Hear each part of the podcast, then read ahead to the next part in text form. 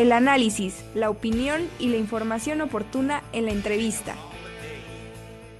Me da muchísimo gusto recibir al doctor Ignacio Martínez Laguna, vicerrector de Investigación y Estudios de Posgrado, para hablar sobre el informe de actividades del Consejo de Investigación de Estudios eh, y Estudios de Posgrado y también la instalación del nuevo Consejo.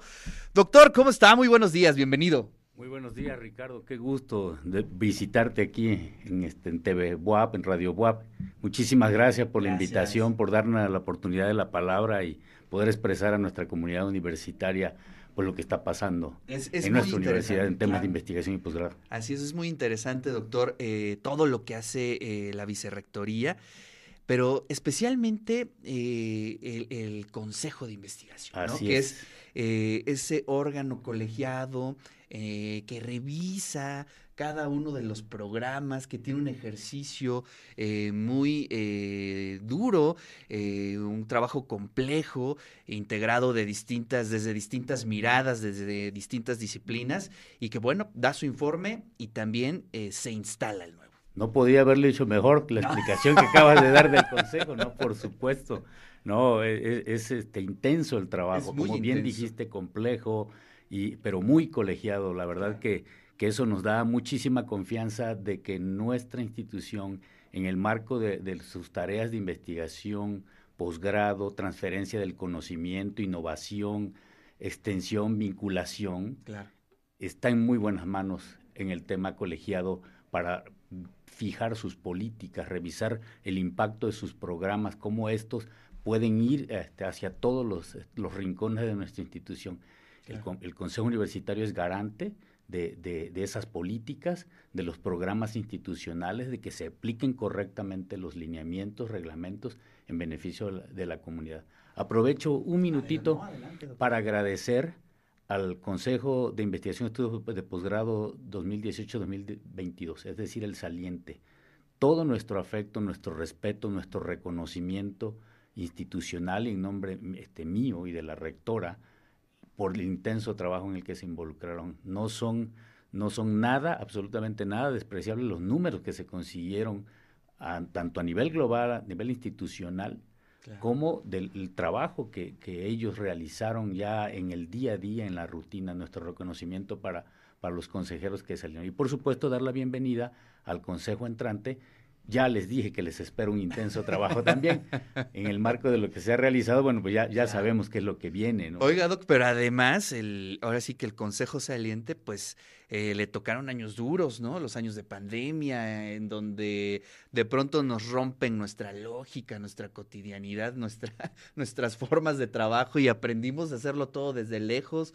Sí nos costó trabajo en un principio eh, poder eh, crear esos diálogos pues a partir de las herramientas que teníamos, ¿no? Claro, y por eso nos enorgullece más este, lo conseguido, lo logrado a través del acompañamiento de ellos. Por supuesto que ellos nos ayudaron también a fijar las políticas emergentes en ese momento para entrar este, a atender lo que estaba ocurriendo en, el mar, en nuestra institución en el marco de, la contingencia sanitaria que estábamos este, viviendo en ese momento. Y por supuesto que eso todavía es de reconocer aún más de haber tomado las riendas de nuestra institución en estas actividades sustantivas y poderlas sacar adelante, claro que sí. ¿Qué podemos subrayar del trabajo de ese consejo? Muy bien, eso es extremadamente interesante porque hay, yo podría decir, este, quizá el, aspecto que viste más, el que, el que se ve más hacia afuera, es el número de programas educativos este, que fueron dictaminados para su aprobación en el Honorable Consejo Universitario.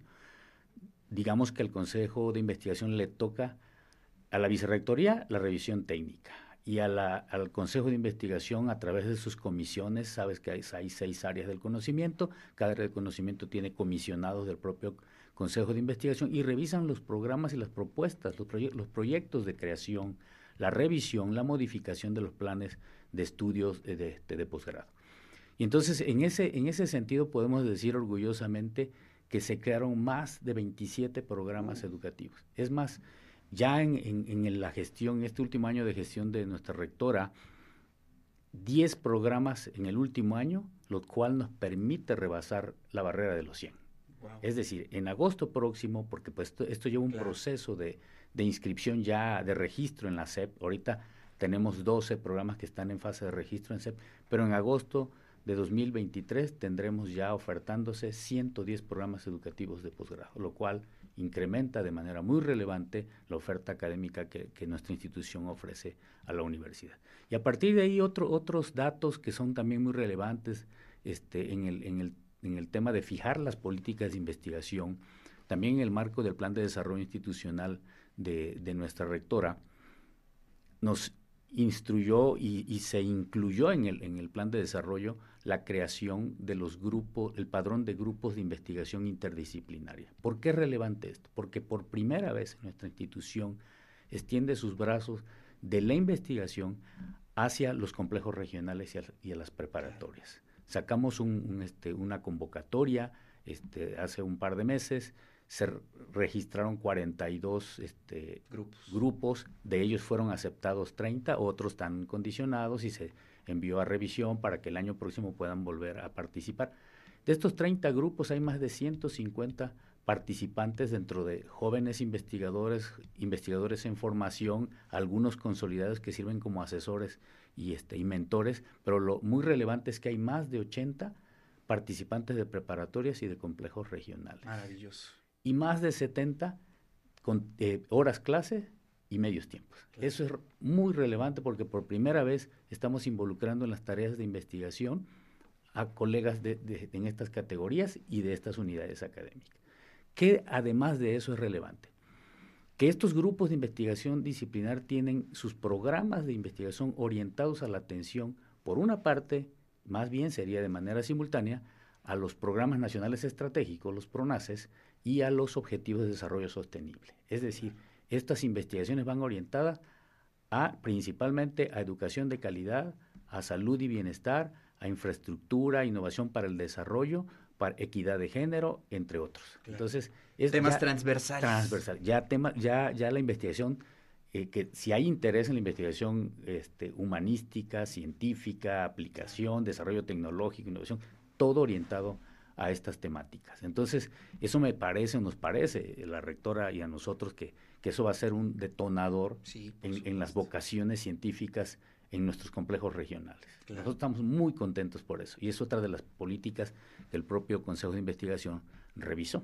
Entre otras, otras, entre otras políticas que se estuvieron revisando durante estos cuatro años de trabajo. Maravilloso. Y es que eso nos asegura que podamos entrar a una lógica de trabajo pues desde los complejos regionales, desde la perspectiva de un profesor de hora clase, desde la perspectiva de un eh, tiempo completo, y eso es pues altamente incluyente.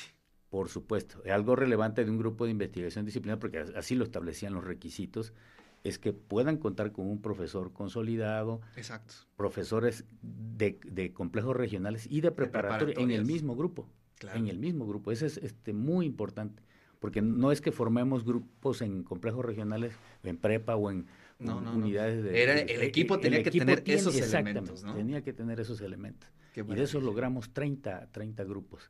Por eso estamos muy contentos por esa parte. Oh, bueno, y los retos, Doc, con este nuevo este, escenario, con este nuevo eh, consejo y con este nuevo escenario, pues son, son precisamente mantener esta, esta, estos indicadores institucionales que evidentemente y debemos reconocer también son producto del trabajo académico de nuestros profesores, que es algo también muy relevante. También estamos un poco inquietos porque ahora hemos rebasado también los 800 investigadores nacionales. Vamos a tener en, el 2023 830 y tantos este, profesores e investigadores, miembros del sistema nacional.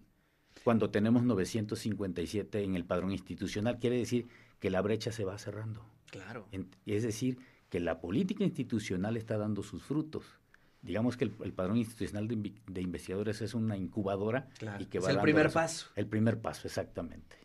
Y ya de ahí al SNI. Al SNI. Y entonces, digamos que, estamos en el camino y ese es el reto, ¿no? De, ahora en estos grupos de investigación interdisciplinar, pues dar un, aporte muy importante, un soporte muy importante de la institución para que lleven a cabo estas estos programas de investigación en sus en sus unidades académicas con impacto en la región con la que conviven. Claro. Eh, yo, yo siento que ese es el, principal reto, mantener lo que, hemos logrado hasta ahora y detonar hacia adelante en todas las áreas del conocimiento. Sí.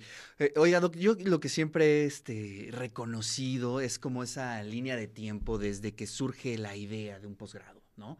Este, desde una academia, desde una facultad, hasta que ya, ¿no? Se da precisamente el anuncio en el Consejo Universitario, se aprueba, pero estamos hablando de años de trabajo. Exacto. Eh, es decir, ¿como cuánto tiempo en promedio eh, se tarda eh, o, se invierte para poder hacer una maestría, un doctorado? más o menos cuánto tiempo se, se, puede dar. Pues tenemos casos muy exitosos, yo puedo decir, de una facultad que está muy cerca del Carolino, ah, bueno. donde logró, digamos, de todos los, de todos los evaluadores externos, dijeron categoría excelente y salió en seis meses. ¡Wow! seis meses me refiero la, la evaluación cuando llega el proyecto, proyecto a, la BIEP, a la BIEP.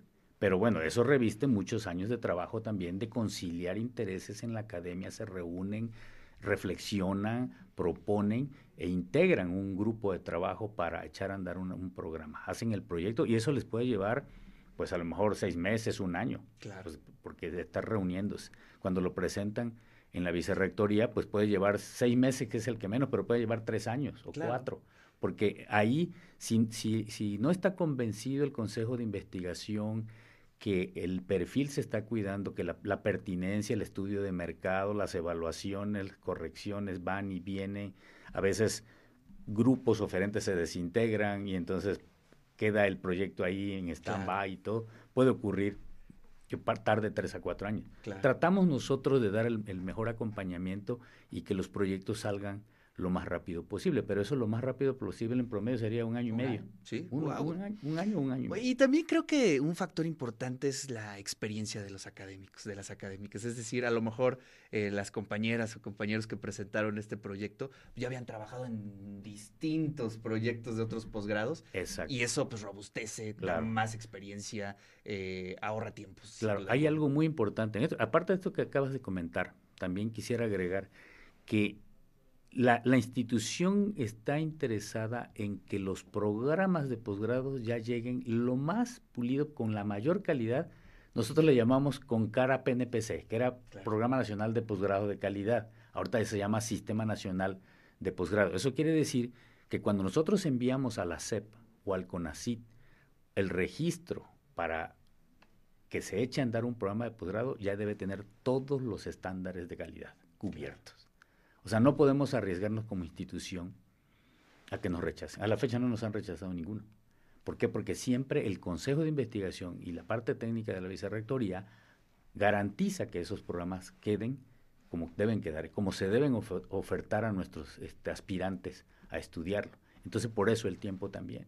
Qué maravilla. Entonces, y sí, tienes razón que, que en esto de la experiencia, pues se pueden conjuntar un grupo de cinco o seis profesores muy experimentados con otros tres, cuatro, hacer un programa y podían sacarlo rápido. Pero si no hay tanta experiencia, pues les va a costar un poquito de trabajo. Ahí está uno de los factores. Exactamente. Pues doctor, qué gusto recibirlo aquí en su casa en Radio y TV WAP. Gracias por venir y sobre todo por compartir pues esta información con toda la audiencia, con toda la comunidad universitaria. Y bueno, pues ya este, recibiremos al nuevo consejo, a ver qué día se dan una vuelta por aquí para platicar con ellos también sobre todo su trabajo. Con mucho gusto, Ricardo. Muchísimas gracias y un saludo a tu audiencia y este, estamos a la orden ¿eh? de lo que se requiera gracias. a partir de nuestra vicerrectoría y el Consejo de Investigación, por supuesto.